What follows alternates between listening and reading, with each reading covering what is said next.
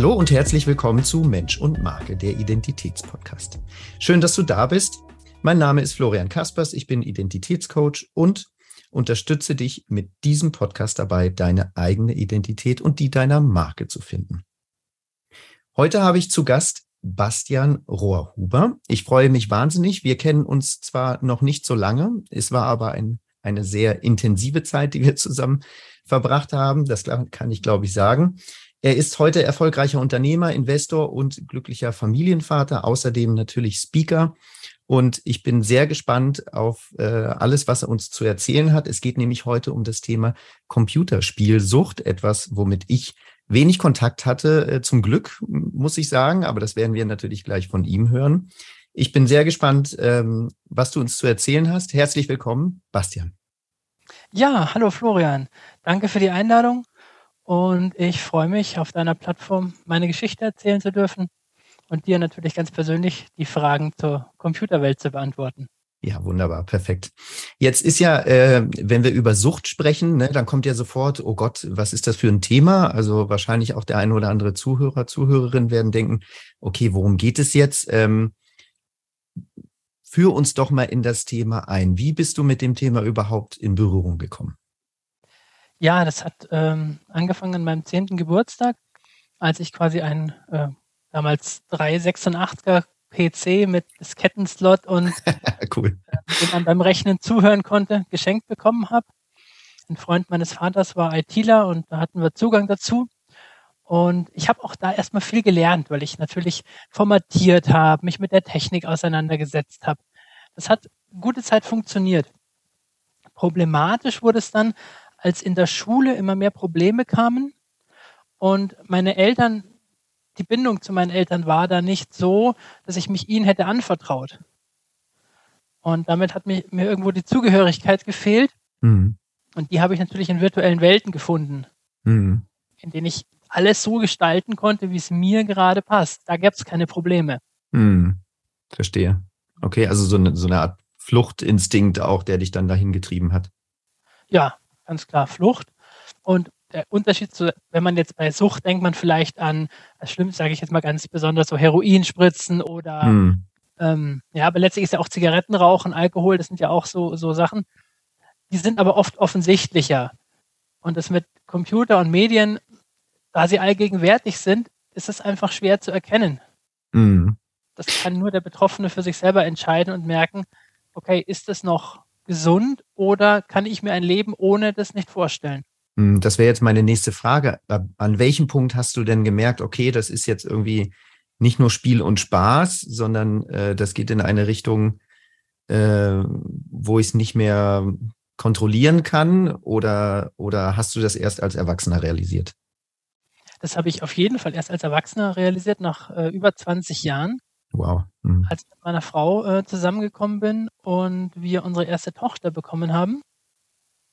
Sie hatte noch zwei Stiefkinder mitgebracht mm, und haben zusammengelebt. Und als unsere e, eigene Tochter auf die Welt kam, habe ich gemerkt, okay, Moment mal, das ist ein so einmaliger Moment, der da gerade stattfindet. Mutter und frisch geborenes äh, Säugling sind oben und, und ich sitze im Keller und zock. Oh Gott. Mm, da habe ich mir so gedacht, Moment mal, was tust du hier eigentlich? Du wirst es später bitter bereuen, wenn du mal, weiß ich nicht, mit 80, 90, ja, und die Kinder sind aus dem Haus und du denkst dir, ich habe die Zeit verpasst. Hm. Und bis dahin hatte ich eine komplett andere Vorstellung davon. Hm. Da war es immer so, dass ich dachte, das ist mein Leben und ich möchte das so und habe mein ganzes Leben ja auch darum ausgerichtet, dass ich möglichst viel Zeit zum Computerspielen habe. Und ja, das war einfach mein Hobby, so habe ich es genannt. Und das möchte hm. ich mir auch nicht nehmen lassen. Mhm. Und dann bröckelte das so langsam. Das kam dann so, dass ich einfach mal nachts aufgestanden bin, den Computer komplett formatiert habe, alle Spiele gelöscht habe und zu meiner Frau gesagt habe, du pass auf, ich habe das jetzt, das ist mir, wird mir jetzt zu viel und es zieht mich immer so weg. Mhm. Das Wegziehen war eigentlich das Hauptproblem. Mhm. Und das habe ich erkannt. War dann aber noch nicht Ende der Reise. Es gab dann ein, zwei äh, ein halbes Jahr später und eineinhalb Jahre später nochmal so, wo ich einfach aus Interesse gedacht habe, Mensch, das macht ja Spaß und es macht mir auch Spaß, das ist mhm. eine tolle Sache. Aber ich habe gemerkt, das zieht mich wieder weg und das zieht mich wieder weg. Aber die Abstände wurden immer kürzer mhm. und mein Eingreifen immer zügiger. Cool. Mhm. Und irgendwann hatte ich es dann komplett sein gelassen. Mhm. Allerdings hatte ich auch meinen kompletten Lebenssinn verloren, weil mein Lebenssinn, seitdem ich denken kann, seitdem man sich als Jugendlicher so Gedanken macht, war darauf ausgelegt, mein Leben so zu gestalten, dass ich Computer spielen kann. Mhm. Das wollte ich möglichst den ganzen Tag tun. Und jetzt wollte ich es auf einmal nicht mehr, hat sich aber, habe mich aber nicht wohlgefühlt in den Situationen, in denen ich dann war. Mhm. War immer ein Stück auf der Flucht und konnte zum Beispiel einen Ausflug in den Park oder in den, das Wochenende mit der Familie gar nicht wirklich genießen, weil ich innerlich so leer war. Mhm. Verstehe ich gut. Also, ich kann es nicht nachvollziehen, natürlich, um Gottes Willen, aber ich verstehe, dass man dann äh, ja da irgendeine Lösung für finden möchte. Wie, wie hat sich das denn dann, also dann war dieses Bewusstsein da und dann hast du deine, deine Möglichkeiten herausgefunden, wie du dich davon wieder entfernst. Wie war das denn in deiner Familie? Wie, wie haben die das aufgenommen? Haben die dich da gut begleitet? Also ist es etwas, womit du offen umgegangen bist oder war das etwas eher, was du mit dir selbst ausgemacht hast? Du meinst in meiner jetzigen Familie oder in meiner ja. Familie? Nee, nee, in deiner jetzigen Familie. Ähm, ja, das habe ich, ich habe sehr viel mit mir selber immer ausgemacht. Und erst als ich mit meiner Frau dann gesprochen hatte, das war dann, ähm, das war auch gut. Sie ist äh, Suchttherapeutin und hat mich da schon aufgefangen. Mhm. Was mir aber einfach noch nicht bewusst war, und da sind wir auch zu zweit nicht gleich drauf gekommen, ist diese Leere in mir gewesen. Mhm, okay. Mhm. Und dass ich irgendwie versucht habe, das im Außen mit was anderem zu befriedigen. Mhm. Okay. mich auf die Familie einzulassen, war, war immer noch schwer für mich. Okay. Das hat dann ähm, ein, zwei, drei Ereignisse gebraucht, die mich einfach, die mir gezeigt haben, was du hier machst, ist einfach nicht der richtige Weg. Weil es hat sich dann so ein bisschen dazu verlagert, dass ich viel Büroarbeit gemacht habe. Ich war gerne den ganzen Tag am Computer gesessen und habe okay. Büroarbeit gemacht, E-Mails gelesen. Ähm, war quasi der, der. Es war so ein bisschen der. Der Umweg, ne? Der Umweg. Ja, interessant. Und da hat es wirklich ähm, ein ganz, ein Hardcore-Ereignis gebraucht, was mich kurz halb zum Nervenzusammenbruch getrieben hat und dann hat es Klick gemacht. Okay. Spannend. Magst du das teilen? Also du musst es nicht teilen, aber ist das, also ja, je nachdem, wie, wie tief es geht. Teilen. Nein, ich kann das gerne teilen. Ähm, und zwar ist das, ich weiß nicht, ob dir Decentralized Finance was sagt. Nein. Das ist quasi auf einer Blockchain, dezentrale Finanzprodukte. Ui, da bin ich und raus. Da, kann man, da gibt es dezentrale Börsen und mhm. so. Auf jeden Fall kann man, es gibt keine zentrale Anlaufstelle. Das heißt, wenn du dort einen Fehler machst, dann machst du den Fehler und es gibt aber kein Zurück. Mhm. Und letztlich habe ich einfach nur einen Tippfehler gemacht und habe statt 3 mal 8000 3 mal 80.000 genommen. Oh, okay. Habe 200.000 Dollar in einer Minute versenkt. Oh Gott. Okay. Und irgendwann sagt das Programm, äh, ein viertes Mal geht nicht, weil du hast nicht genug Geld. Und ich so, Moment mal, da war ja genug da. Also 3 mal 8 und 4 mal 8, das sind ja 32, das müsste langen. Und dann ist es mir auf einmal gekommen, was, was ich getan habe. Oh Gott, ja. Und in dem Moment kam meine Frau auch schon rein, die hat es irgendwie gespürt, dass gerade was ganz Komisches ist. Und ich saß nur so zitternd vor dem Computer und habe mir gedacht, okay, was ist jetzt los? Und bin dann durch die Wohnung gehüpft und habe geschrien und oh Gott. dann habe ich es realisiert und dann durchläuft man die ganzen Phasen und am Ende war ich einfach nur nur da gesessen und habe mir gedacht, das, das gibt's doch jetzt nicht. Und der nächste Tag war noch so richtig depressiv und mhm. weil ja auch dieses, dieses Geld, was ich immer aufhäufen wollte, dazu mal ursprünglich gedacht war, dass ich davon leben kann, nicht arbeiten muss, mhm. um Computer zu spielen. Und das mhm. war ja damit eng noch verwoben. Mhm. Und das war jetzt kein existenzieller äh, Totalverlust, aber es war auf jeden Fall ein, ein, ein herber Rückschlag auf meinem mhm. Weg, so in, in Gedanken. Und dann ist dieses ganze Konstrukt in sich zusammengebrochen und ich habe realisiert, dass ich da komplett auf dem falschen Weg bin. Mhm. Und von der Sekunde an, das hat dann noch ein, zwei, drei Tage gedauert, konnte ich auf alles zurückgreifen, was ich die letzten zehn Jahre schon an Persönlichkeitsentwicklung gemacht habe. Das hat auf einmal wie so Zahnräder ineinander gegriffen. Wow, cool. Mhm. Der Staudamm war quasi gebrochen und es kam alles raus. Mhm. Und da kam dann noch ein Seminar und auch äh, unser Wo unser, unsere Woche, wo wir uns kennengelernt haben, ja. relativ im Anschluss dazu und hat einfach nochmal geholfen, da das zu festigen und in ja, die Richtung zu schieben. Jetzt muss ich kurz einwerfen, also die Woche, von der Bastian spricht, ähm, die haben wir jetzt gerade ähm, vor zwei Wochen zusammen verbracht. Ähm, oder nee, letzte Woche, ne? Letzte Woche war es. Ja. Genau, ähm, da haben wir ein Seminar von Hermann Scherer gemacht. Äh, da geht es darum, äh, in die Sichtbarkeit zu kommen und äh, für denjenigen, der es möchte, halt auf die Bühne und als Speaker zu arbeiten. Ähm, genau, und da haben wir uns ausgetauscht und hatten die Idee, Mensch, wir treffen uns mal einfach im Podcast und reden über das Thema. Super, super spannend. Vielen Dank, dass, dass wir jetzt so tief gehen. Ähm, das war eigentlich gar nicht meine Absicht, aber es ist natürlich äh, super spannend. Ich würde jetzt gerne mal verstehen, weil mittlerweile arbeitest du ja um das Thema herum und du hilfst anderen Menschen dabei. Wie hast du es geschafft, aus diesem Thema eine Marke zu machen? Das wäre jetzt meine nächste Frage. Ich glaube, der Schlüssel dazu liegt in der komplett offenen, transparenten Art, einfach alles zu erzählen. Und da gehört auch dazu, dass ich diese Geschichte eben mit dir geteilt habe, die wirklich sehr persönlich ist. Mhm. Die, ich kenne eigentlich niemanden von früher, auch dem, wo ich sage, oft heißt ja, über Geld redet man nicht und sowas schweigt man tot und erzählt es nicht. Und, und auch als wir uns getroffen haben auf der Bühne, überhaupt die ganze Geschichte zu erzählen, wie es mir da ergangen ist, seit meinem zehnten Lebensjahr, die, das macht einfach die, mich greifbar als Person und mhm. echt. Mhm. Und weil als, so reden kann man ja viel. Ja? Wenn man den Fernseher anschaltet, redet die ganze Zeit jemand. Ja. Aber diese persönliche Bindung und das nachzuvollziehbar zu machen, dass es der andere da wirklich Höhen und Tiefen hat und was ihm geholfen hat, kann ein Ansatz und eine Hilfestellung für jemanden sein, der sagt, Mensch, das glaube ich ihm und damit kann ich äh, mich identifizieren. Mhm. Und das triggert was in mir und dann öffnet sich vielleicht was. Das, was ich auch kenne, wenn jemand von außen nur was sagt.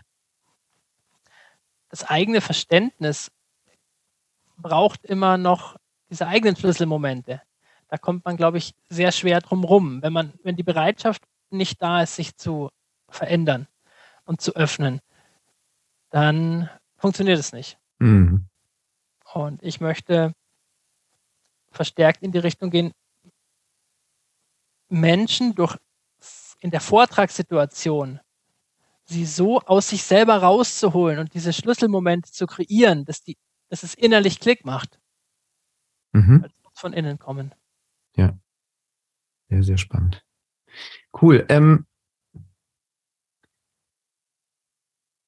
jetzt habe ich auch noch weil es geht ja hier auch um Marken in diesem Podcast und jetzt wollte ich noch mal eine Frage, die ich mir auch aufgeschrieben hatte, die ich auch sehr sehr spannend finde, ist noch mal ähm, noch mal ein bisschen zurückgespult in diese Anfangszeit, in der du ähm, viel gespielt hast. Ähm, Wäre noch mal spannend zu wissen, wie sehr haben dich denn diese Marken beeinflusst? Also ne, wir kennen das ja aus der Schule. Ähm, dass man irgendwie unbedingt die Nike-Schuhe haben muss, die auch der Kollege hat. Ähm, Gab es da in dieser Computerwelt auch so die, die Must-Haves und die, ne, das ganze Taschengeld dann da reingesteckt oder sowas? Oder, oder ist das anders gelaufen? Das ist bei mir ein Stück weit anders gelaufen. Ich war nie der, der so, es gibt ja diese, diese Gilden und diese großen Clans, wo sich die, wo sich Spieler alle zusammentun World of Warcraft ist da ein gutes Beispiel, mhm. wo man dann unbedingt das neue Set erreichen, erarbeiten muss und sich vielleicht auch noch was kaufen. Das hatte ich nie. Mir ging es wirklich immer um, um meine Autonomie, um einfach äh, darum zu laufen und frei meinen, äh, meinen Tag zu planen. Und so Gruppen, die dann gesagt haben, wir treffen uns immer um 18 Uhr am Mittwoch, die haben mich eher immer in, in meinem Flow gestört. Was ich aber schon gerade auch bei unserem Junior sehe, ist, ist, dass diese Marken Und gerade was von außen einem gezeigt wird, das Bild, mhm. was eine Marke präsentiert, dass man stark ist, dass man es drauf hat, dass das die jungen Menschen schon sehr in ihrer Persönlichkeitsentwicklung, glaube ich, ein Stück weit einschränkt. Mhm. Mhm. Weil man ja immer jemand anders sein will und das Selbstvertrauen auf die Marke projiziert und sagt, nur wenn ich diese Schuhe habe, dann gehöre ich dazu. Ja, sind wir beim Grundbedürfnis zu, Zugehörigkeit, mhm. Was da groß mit reinspielt. Das sehe ich bei den, ja, bei allen, auch bei den jungen Mädels. Unsere ist 17 und da geht es auch ganz viel drum, es muss ein iPhone sein, weil die anderen auch ein iPhone haben. Es sollte am besten das neueste iPhone sein, weil einer hat auch das neueste und da muss man ja da mindestens mithalten. Mhm.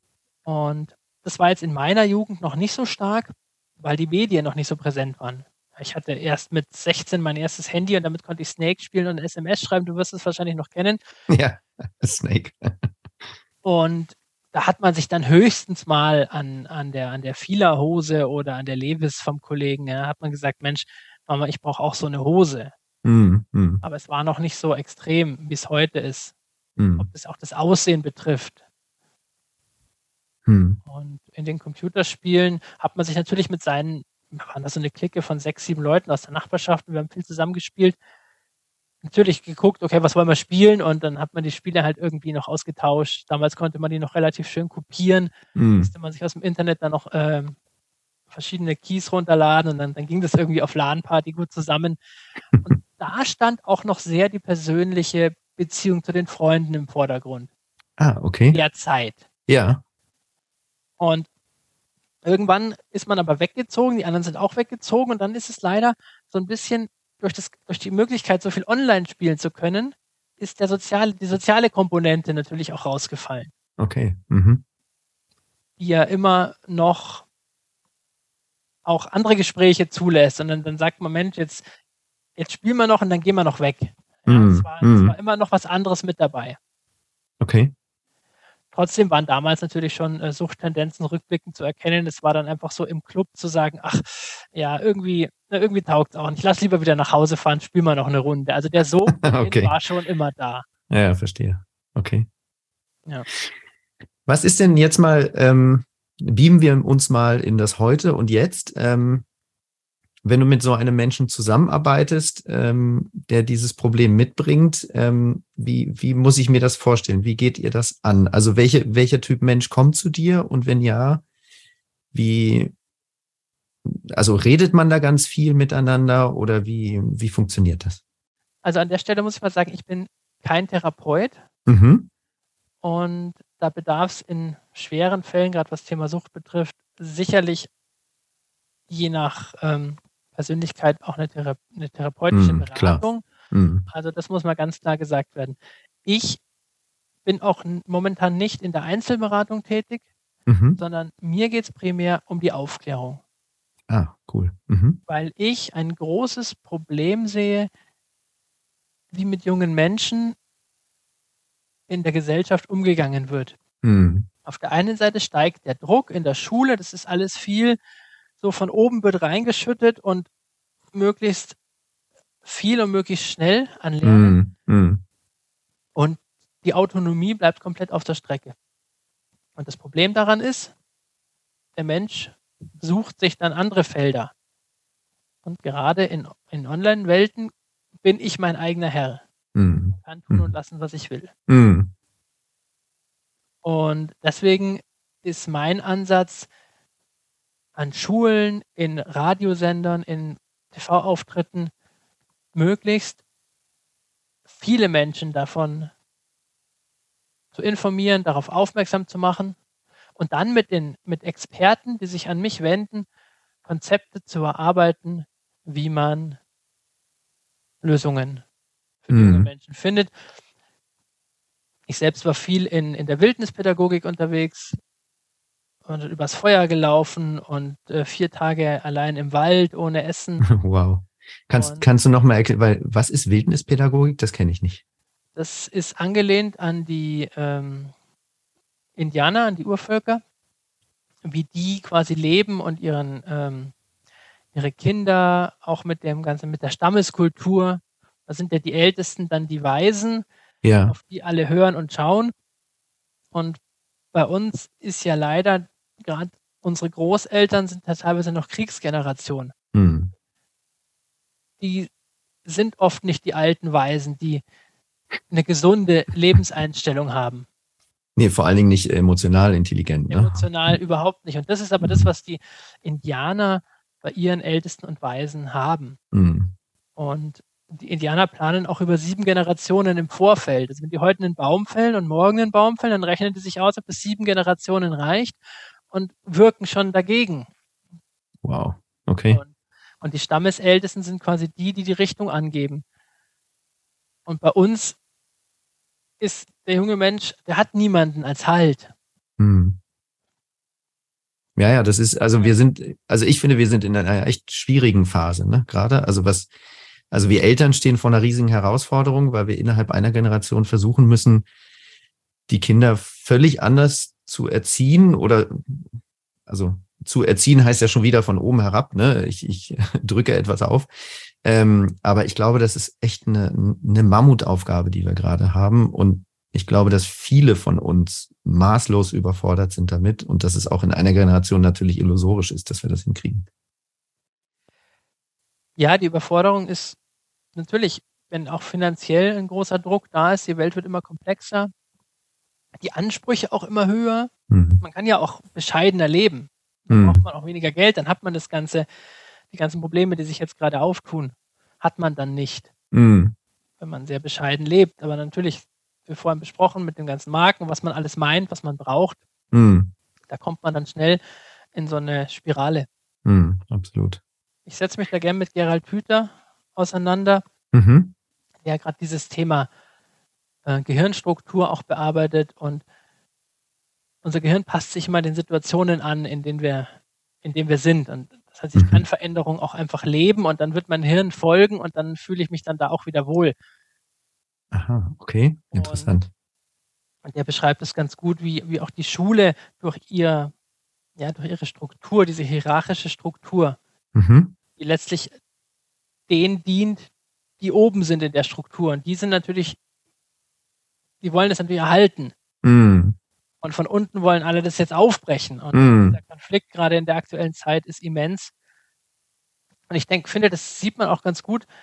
Ähm, viele sind nicht mehr bereit, von Montag bis Freitag für irgendjemanden für 10 Euro irgendwas zu schuften und steigen einfach aus dem System aus und sagen, wir wollen es nicht mehr. Mhm. Der Trend ist klar zu erkennen. Und ich glaube, wenn man wieder selber sein, seine Aufgabe findet, was man der Welt zu geben hat, dann kommt man weg von dem, ich muss jetzt in die Arbeit, weil dann ist es ja einfach, man lebt einfach auf dieser Welt und mit den Menschen um einen rum und man gibt es, was man zu geben hat und man kriegt gegeben, was die anderen zu geben haben und, und dann, glaube ich, ist vieles, vieles besser. Mhm. Also bin ich auch ein absoluter Freund davon. Gemeinsam würden wir viel mehr erreichen als, als diese Insellösungen. Ne? Aber das mit dem schulischen System und so, da, also eben meine Kinder sind ja auch sechs und sieben, beziehungsweise der Große wird jetzt acht in ein paar Wochen und ähm, diese Frontal, Frontalunterrichtgeschichte und überhaupt dieses System Schule, wie das alles funktioniert, das ist eben, wir merken das sehr, sehr stark im Moment, dass es überhaupt nicht mehr funktioniert. Und es wird aber wahrscheinlich noch ein paar Generationen dauern, bis sich das wirklich aufbricht. Ne? Ja, ich äh, befürchte auch. Und die Frage ist, ob wir so viel Zeit haben. Ja. Das stimmt. Und gerade in dieser Übergangszeit wird es natürlich turbulent, weil auf der einen Seite sind die, die das noch so leben. Und da sehe ich auch ein bisschen eine Zweiklassengesellschaft mhm. aus Personen, die eben da aussteigen und die sich abkapseln, die in eine eigene Region ziehen, wo sie ganz anders leben. Und aber das werden oft die sein, die viel Power haben, die viel Wissen haben, die die Möglichkeit haben, äh, Kapital aufzubauen. Mhm und die werden weggehen. Dann haben wir eine richtig schöne Zweiklassengesellschaft, arm und reich ein Stück weit. Ja. Die anderen leben ein neues, modernes Leben. Mhm. Das, wird, das kann passieren. Mhm. Deswegen muss man da schauen, dass man so viele junge Menschen einfach mitnimmt. Mhm.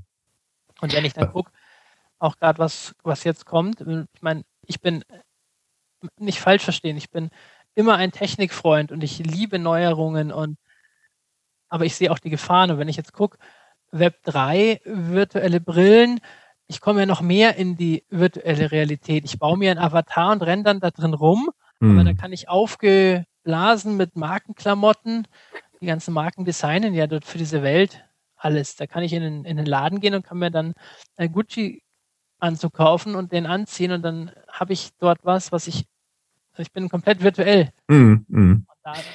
Ich hatte letzte Woche, jetzt fällt mir gerade ein, ich hatte letzte Woche, ähm, hatte ich einen Workshop bei einem Kunden und ähm, hatte da auch kurz Kontakt mit einem Architekten, der in Metaverse oder für Metaverse arbeitet. Äh, also Metaverse für alle, die es nicht wissen, das ist dieses, ähm, ja, du kannst es wahrscheinlich besser erklären als ich. Das ist so eine virtuelle Welt, die aufgebaut wird. Wir hatten das ja vor 10, 15 Jahren schon mal einen Versuch. Äh, da hieß es anders. Und das ist ein Architekt, der nur in dieser Welt Gebäude konzipiert und baut oder programmiert oder wie man es dann auch immer nennen möchte. Und dort dann zum Beispiel ein großes Einkaufszentrum baut und da dann Ladenflächen vermietet, als wenn es in der realen Welt wäre. Und ich, ich dachte die ganze Zeit irgendwie, irgendwas schaffe ich nicht zu verstehen. Das irgendwie Nein, das ist, das ist wirklich so, ja. Das Wahnsinn. ist wirklich so. Das hat natürlich auch totale Vorteile, weil ein, äh, ich habe letzte Woche auch jemanden kennengelernt, der macht Psychotherapie und der arbeitet auch mit Computerintelligenz zusammen. Mhm, mh. Und natürlich, wenn ich dort quasi mit meiner Brille durch eine durchs Internet laufen kann, dann, dann erlebe ich das schon mal mehr. Und dann gehe ich in seine Praxis quasi direkt rein, laufe die Treppe hoch und stehe mhm. bei ihm in der Praxis und sehe ihn. Also da ist natürlich eine persönliche, gerade für solche Sachen, oder wenn ich tanzen lernen will und ich gehe zu meinem Tanzlehrer und ich, der steht wirklich vor mir, mhm. macht natürlich vieles erlebbarer, braucht aber, glaube ich, klare Regeln und eine, einfach eine starke Persönlichkeit. Persönlichkeit, die einfach sagt, okay, ich kann heute äh, mal zwei Bier trinken, vielleicht auch drei zu viel. Und ich kann morgen ins Metaverse gehen und kann mir das mal angucken, finde das toll. Mhm. Kann vielleicht auch dort drinnen ähm, Geld verdienen, indem mhm. ich eben sage, wie dein Architekt, ich, ich designe was oder ich habe eine Geschäftsidee und setze sie virtuell um. Mhm. Was ja vor 30 Jahren einfach nicht ging. Wenn ich mhm. am Land gelebt habe, was konnte ich machen? Ich hatte ja nicht die Möglichkeiten. Heute kann ich wenn ich auf einem Bauernhof in der, in der Einöde lebe, kann ich mir ein Internet-Business aufbauen. Hm. Kann im hm. Metaverse mit jedem Kunden dieser Welt interagieren. Ja. Das gibt eine große Chancengleichheit. Ja, absolut. Aber ich hm. brauche einfach eine starke Persönlichkeit, um zu wissen, um das zu handeln. Das sind ja hm. Energien. Ja, wie der Zauberlehrling, der alles hinauf, heraufbeschwört und dann nicht handeln kann. Und, und glaube ich, müssen wir das entwickelt sich so rasant schnell. Und unsere, wie wir es vorhin gesagt haben, unsere Generation braucht einfach mehr Zeit. Weil ich von Generation zu Generation ein bisschen, wir machen es anders als unsere Eltern und unsere Eltern wollten es schon anders machen als die Großeltern. Ja, aber die Technik entwickelt sich einfach jährlich weiter. Mm, mm, ja, da reicht es uns nicht. Wir sagen, naja, von Generation zu Generation, das wird sich schon irgendwann anpassen. Ja. Ja, faszinierend. Auch, ich, eigentlich nur eine Umstellung, dass man junge Menschen dazu befähigt, sich selber das beizubringen, was sie brauchen. Und wir vermitteln immer noch Wissen, mm. aber Wissen ist wertlos geworden, weil ich gehe heute ins Internet und ich kann alles wissen. Ja, stimmt. Ja. Also muss ich einfach gucken, viel mehr Persönlichkeitsentwicklung da reinzubringen. Mm. Also das, das Wissen zu filtern, ne? Und das auch, auch zu wissen, welches, welcher Teil davon ist jetzt für mich relevant welcher nicht und was mache ich dann mit diesem Wissen? Mhm. Die, die, Anwendung des Wissens muss. Ja, ja. Mhm. Mhm. ja, faszinierend. Spannend. Okay, jetzt, ähm, jetzt würde mich mal interessieren, du, du hast dieses Thema für dich gefunden, also auch aus eigener Erfahrung logischerweise, also du lebst das Thema.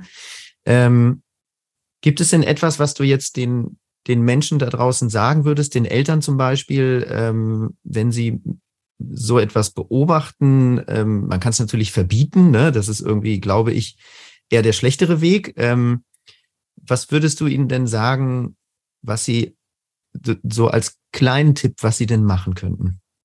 Ja, also verbieten ist sicherlich maximal mal eine Notbremse, aber schafft natürlich Distanz. Und je mehr Distanz zwischen Kind und Eltern besteht, desto weniger ist das Kind bereit, zu kooperieren. Mhm. Das ganze Thema gewaltfreie Kommunikation kann ich da jedem ans Herz legen, der meint, sein Kind hat irgendwie entgleitet ihm und hört nicht so auf das, was man, was man sagt. Man meint es ja gut. Mhm. Und da ist eben die persönliche Bindung ganz besonders wichtig. Und dann einfach mal zu gucken, hey, zeig mal, was machst du denn da? Interesse zeigen mhm. und da einfach mal ein bisschen gucken, ein Gefühl, ein Gespür dafür kriegen. Und dann können es die Eltern wahrscheinlich am besten einschätzen, wie ihr Kind außerhalb dieses, dieser virtuellen Welt ist. Mhm. Wie selbstbewusst ist es? Welche Ideen hat es? Wie kreativ ist es? Mhm. Genau, weil diese Ideen und die Kreativität, die, die baut man ja auch in dieser Welt dann aus. Ne? Also die, da macht man ja auch viel. Aus, genau. Mhm. Nur wenn ich gleichzeitig sozialkompetent so zu, in mir zusammenfalle, dass ich mich außen in der Welt nicht mehr wohlfühle, dann kann ich die ganze Kreativität dort nicht mehr nach draußen bringen. Mhm. Und das muss einfach ausgeglichen werden. Und, und ich glaube, da haben Eltern schon ein Gespür für.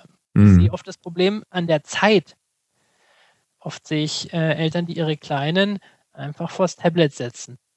Ja, klar, ist natürlich. Da sind da mal schnell zwei, drei Stunden am Tag für einen Dreijährigen äh, schnell passiert. Es mm. ist natürlich einfach. Ja, ich kann meinen Haushalt machen, ich kann arbeiten, ich kann ähm, einen Podcast aufnehmen. Mm. Das funktioniert alles. Die Frage ist, zu welchem Preis mache ich das? Mm, klar. Und da einfach achtsam zu sein, auch im Umfeld eben. Wir haben oft, wenn wir mit Freunden und Bekannten sprechen und, und sehen Sachen, was früher immer so, ja, hm, hat man sich dann auf dem Heimweg darüber ausgetauscht. Und da vielleicht einfach mal nachzuhaken. Du, wie handhabt ihr denn das? Ähm, guck mal hier, ich habe da gelesen, das ist nicht so gut, das kann die und die Risiken mit sich ziehen. Mhm. Und auch zu gucken, wo gebe ich meine Kinder hin? Mhm. Wo eingeladen sind, was wird da gemacht? Die da acht Stunden äh, vorm Fernseher. Und ich denke mir, naja, der ist ja beim Kumpel spielen und das alles ist ja. gut, aber in Wirklichkeit äh, ziehen sich die acht Stunden lang Filme rein oder spielen irgendwelche Computerspiele, die ich gar nicht bereit bin, ja, stimmt. überhaupt zu zeigen. Schwieriges Thema, ne? Das fängt ja schon beim Essen an, ne? Also ähm, wenn man, wenn das Kind irgendwo anders ist, dann hat es da irgendwie drei Tonnen Zucker gekriegt, äh, wovon man nicht weiß. Also und das ist ja noch das, das kleine Übel, ne? Ähm, ja. ja, so klein finde ich es persönlich jetzt gar nicht. Nein, ich meine nur, dass es. Äh, da bei uns sehr auf Zucker gerade. Ja. Und haben natürlich auch mit unseren Kindern da, denen ist das auch aufgefallen. Hm, wir haben mit ihnen dann geredet, haben gesagt, okay, haben dann geguckt, dass wir weniger zuckerhaltige Lebensmittel bekommen und mhm. ihnen aber auch erklärt, also unsere zweieinhalbjährige sagt dann, wenn ich komme, so, ah, hier ist meine Schokolade, die darfst du nicht, Papa, da ist zu viel Zucker drin. Also sie weiß schon und sie weiß auch, dass ihrem Körper der Zucker nicht gut tut. Okay. Ja, super. Weil wenn sie dann zu viel Schokolade gegessen hat, dann hat sie gewisse Reaktionen und dann sprechen wir darüber. Ja. Und dann sagt sie, ja, ich weiß schon, weil ich zu viel Schokolade gegessen habe. Das heißt, das Bewusstsein dafür zu schaffen. Nur ja, das super. ist die Möglichkeit, um sich ja. stark fürs Leben zu machen. Ja. ja, cool. Mit Verboten und Einschränkungen kommt man einfach. Nee, man da kommt die man Erfahrung früher oder später machen. Ob das jetzt Alkohol ist oder Computerspiele. Ja. Man wird die Erfahrung machen. Und wenn man sie, wenn man einfach nichts durfte und alles verboten war, dann macht man es später. Hm. Dann hat man aber nicht gelernt, damit umzugehen. Ja. Deswegen bin ich kein überhaupt kein Freund davon, irgendwas zu verbieten, wegzusperren. Ja, meistens ist es kontraproduktiv. Ne?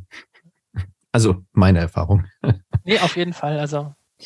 Ähm, jetzt habe ich noch eine, eine Frage. Ähm, ist das denn, also wir haben gerade über die Eltern gesprochen, das ist wahrscheinlich ein Riesenteil, aber an wen richtest du dich denn mit deinen Botschaften und mit deinem Thema? Sind es tatsächlich die Eltern, die sich um die Kinder kümmern? Ist es dann doch eher der Erwachsene, weil du hast es ja im Erwachsenenalter dann realisiert? Ähm, an wen wendet sich das? Also was ist, wenn du jetzt sagen würdest, das ist die Zielgruppe, die ich auf jeden Fall ansprechen möchte, die haben am meisten Bedarf, welche ist das?